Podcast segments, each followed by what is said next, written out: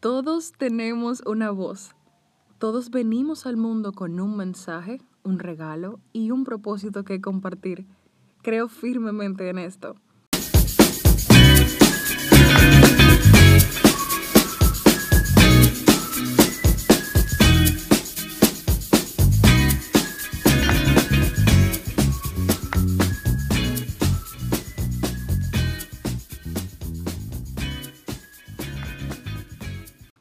Pequeña sí que sabía utilizar mi voz y hacerla escuchar.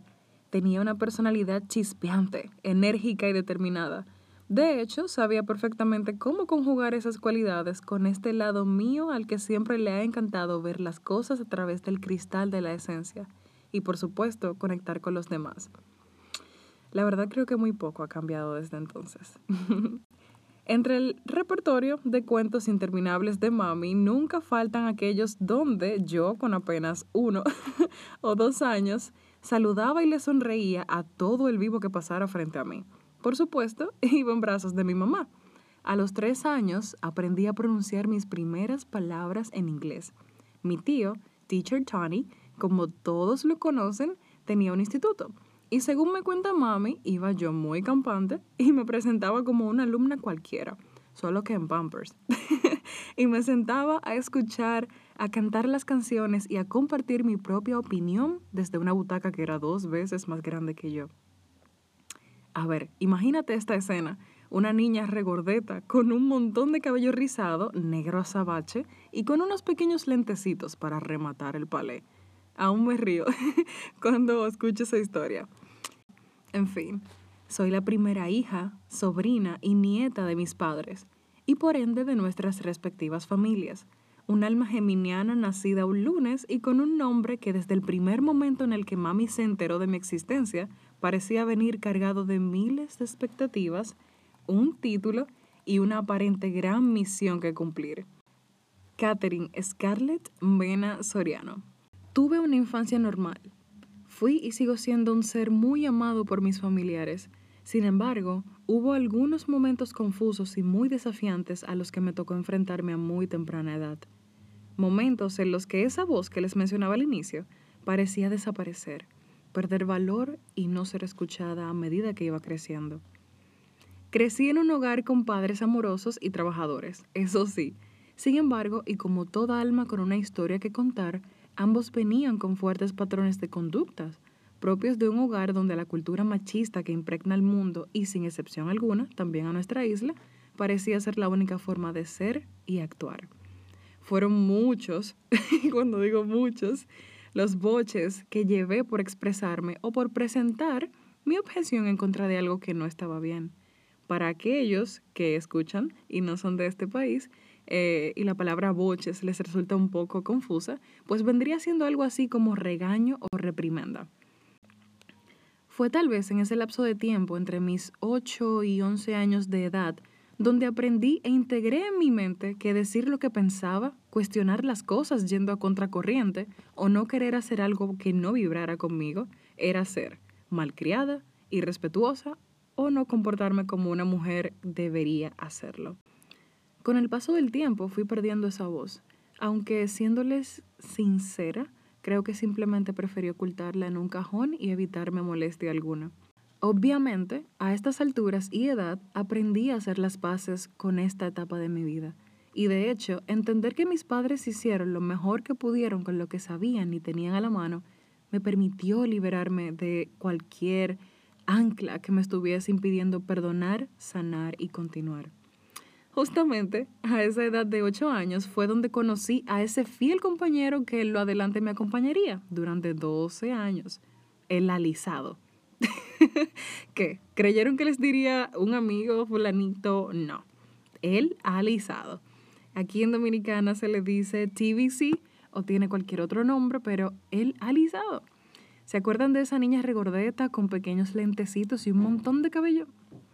Para mami no era nada fácil peinar mi cabello rizado, no tanto por la textura, sino por lo mucho que tenía. En mi país, República Dominicana, se tenía por costumbre alisar a las niñas a temprana edad o llevarlas al salón como un regalo de cumpleaños, usualmente de, por motivo de sus 15 años. Manita arriba las que se sientan identificadas.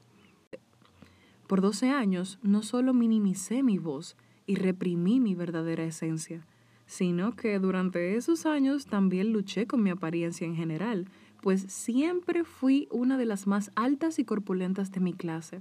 A todo esto, súmenle el tener que mantener mi cabello lacio con químicos y calor cada semana y alisarme cada tres meses. No sé ni cómo no me quedé calva. a mis 20 años mi mundo empieza a cambiar. Todo eso que aprendí en mi infancia se había convertido en mi identidad, que por cierto es una palabra que de seguro escucharán mucho por este espacio. Me sentía perdida, poco o nada auténtica y algo dentro de mí me pedía a gritos que reaccionara. Fue entonces cuando un sábado de 2016, cuando papi como de costumbre me mandó a ir al salón, de mi interior salió un firme, determinado y rotundo no. No quiero ir. Ahí fue donde todo comenzó. Ese año experimenté muchas cosas. Diría que fue justamente ese el preciso momento donde el 5 de diciembre de 2016, al decidir cortar todo mi cabello y dejarlo extremadamente corto, empecé este camino de sanación, de reconectar con mi esencia y de recuperar mi voz. Fue ahí donde le prometí a esa pequeña niña de 8 años que nunca más tendría que esconderse ni buscar encajar en el molde de ningún estereotipo, que nunca más tendría que avergonzarse de ser quien realmente es y sobre todo que nunca más le daría la espalda. Ya para el 15 de diciembre, 10 días después de haber cortado todo mi cabello, decidí abrir un espacio en Instagram donde empecé a compartir mi experiencia de cara a esta nueva etapa, pues era muy poco o casi nada, diría yo, que recordaba sobre mí y mi cabello rizado. Aunque ahora que lo pienso, creo que lo hice para no sentirme tan, ¿verdad? Como que, qué locura has cometido. Cuento largo corto, la comunidad en redes fue creciendo y tal cual como dice Paloma de la Cruz, en un momento determinado me pregunté, ¿qué necesita el mundo de mí? Fue allí donde decidí especializarme y convertirme en estilista. Empecé a devorar libros de crecimiento personal, a crear y dar talleres, a impartir charlas y compartir mi mensaje. Pues si de algo comparto con mis clientas y todas mis chicas es que primero debemos reconocer, abrazar y conectar con nuestra belleza interior para hacer brillar en coherencia y consecuencia nuestra belleza exterior. Hoy día me dedico a transformar la experiencia de cuidado capilar de niñas, jóvenes y mujeres, conectando quienes realmente son con lo que desean proyectar. La verdad es que me siento muy, muy, muy afortunada de poder hacerlo.